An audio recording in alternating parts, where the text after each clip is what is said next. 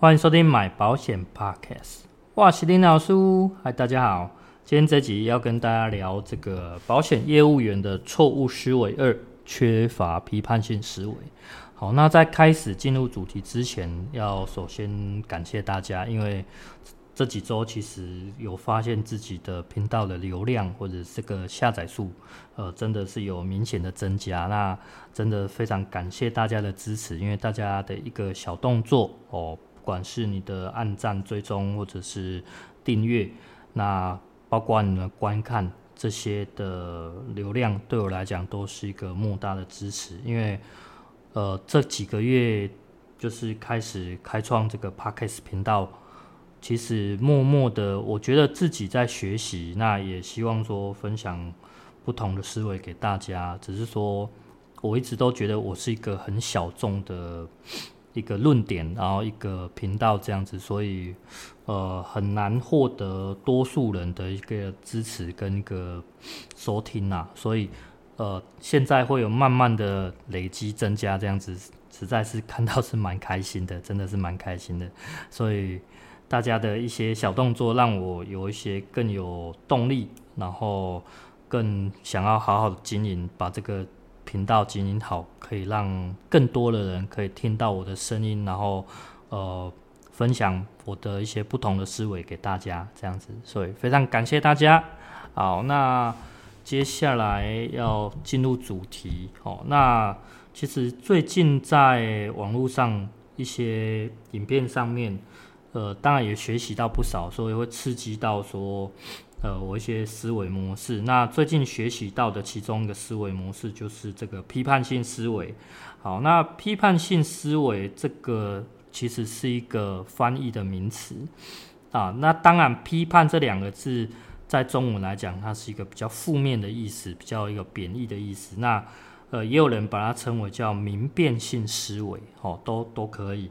那我简单的对它一个定义，就是说，批判性思维，它是说对事实证据的理性怀疑，而且不带偏见的分析评估。那呃，当然在网络上可以找到很多相关的一些定义跟它的一些说明哦。那我只找到其中一个比较简短、比较好说明的，跟大家做一个解释。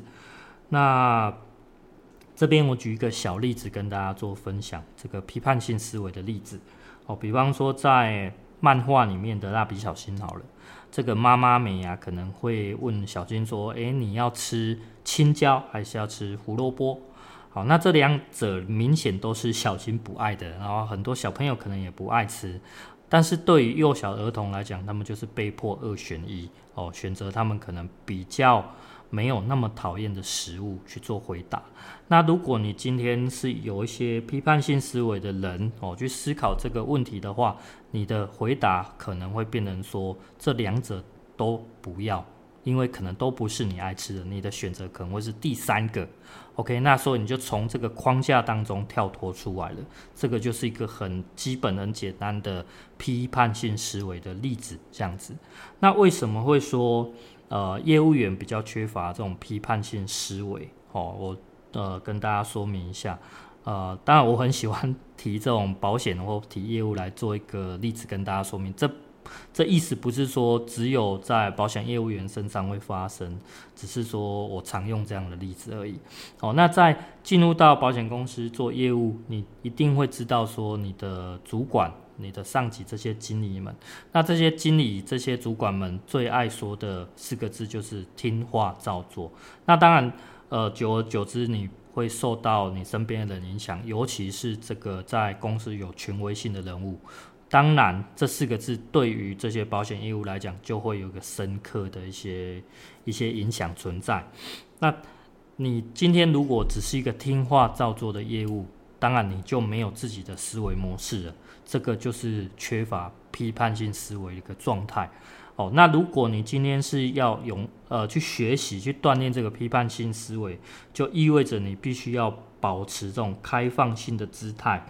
啊，然后去接受跟自己一些固有的信念背道而驰的思想，借此来改变自己固有的思维模式跟一个行为准则。所以呃，不是说。主管讲的东西不好，而是你必须要有判别能力。这个其实在很多的财商频道或者是在一些报章杂志里面都会提到说，呃，很多的企业公司他们对于这种批判性思维越来越重视，呃，因为这个东西才可以跳脱你现在固有的一个行为模式、一个框架的存在，然后对未来的呃决定或者判决会有更理想的选择，这样子。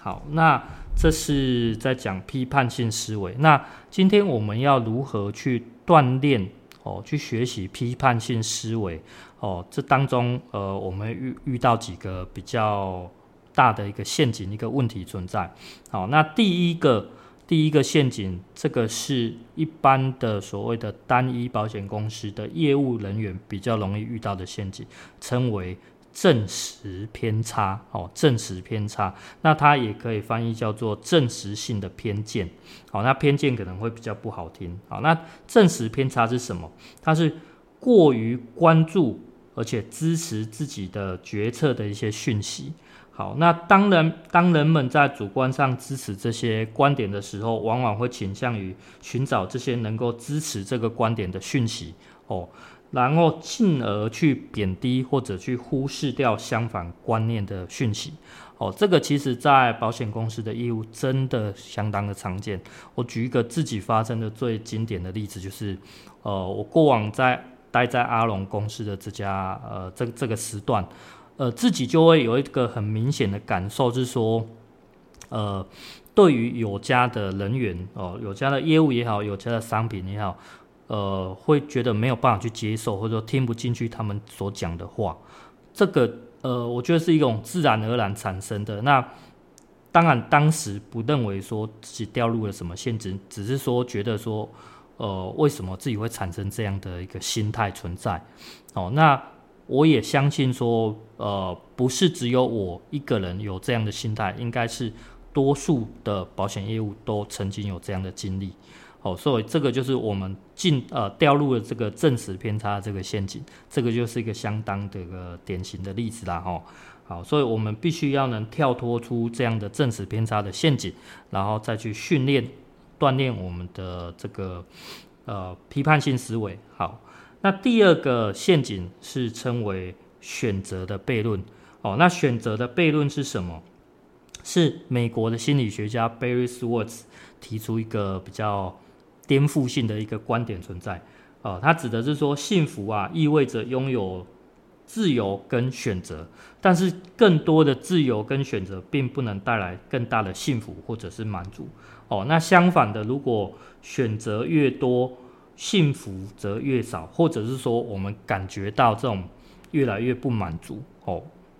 就是会变成说胃口越来越大，没有办法去，以前可能很很单纯的就是达到你的。幸福感就是这个满足感。那现在的话，因为选项太多，反而没有办法达到这样的状态。哦，这种东西其实很典型的发生在呃保金的业务。那当然，我自己也曾经掉入这样的陷阱。哦，所以来做跟大家做分享。在保金业务，因为可以卖的商品各家实在太多了。哦，比方说，我今天想要找找规划一家，比方说我规划阿龙人寿的，那规划下来，诶。各方面还都还 OK，那我看到优点是什么？优点可能是实质实物相当的不错哦，相当的划算。可是我今天如果要找重大伤病的时候，我会觉得嗯、有点嫌贵。那我再规划第二家可能是去呃阿呃阿球人寿好了哦，阿球人寿哎、欸、它的实这个重大伤病就相当的便宜，可是。我就仅此满足吗？未必，因为我还可以规规划更多家。那比方说，我想要找这个癌症险，那我可能会找到这个阿雄人寿哦。那他们家的这个癌症险也相当的划算。所以在众多的取舍之下，我会变成说我个个都想要，个个都想要找到最理想、最最 OK 的那个商品。可是，呃，当然自己所自己的经济啊，自己的这个需求，然后。我自己可以提供的保费并没有这么多，所以就会变成说，呃，越来越不满足。那最后可能会因为，呃，没有办法同时拥有这些最划算的商品，去陷入了这个所谓的选择的悖论这个这个陷阱。哦，这个就是在呃保金业务身上很常见的问题。哦，那当然指出这些问题也是我自己经历过，我自己也能感受到的这些陷阱，所以我觉得要如何去跳脱这些陷阱的存在。既然你知道它是陷阱的，那以后或者说你在遇到这样的状况的时候，你就会去诶更精进自己。好，OK，那呃今天想要跟大家聊这些。我是觉得说，呃，批判性思维这是一个相当正向的思考模式，所以我想说，把这种新的观念、新的思考模式，呃，分享给大家，大家也可以一同的学习，然后更加的进步，然后增进不同的一些思维模式，这样子。哦，今天讲的比较长一点哦，那如果大家有喜欢，呃，或者说这一集对你有所帮助的话，那真的不吝啬的帮我，呃，点赞、订阅、按赞、分享出去哦，那。真的是非常谢谢大家的支持，那今天节目就到这边了，大家再会啦，拜拜。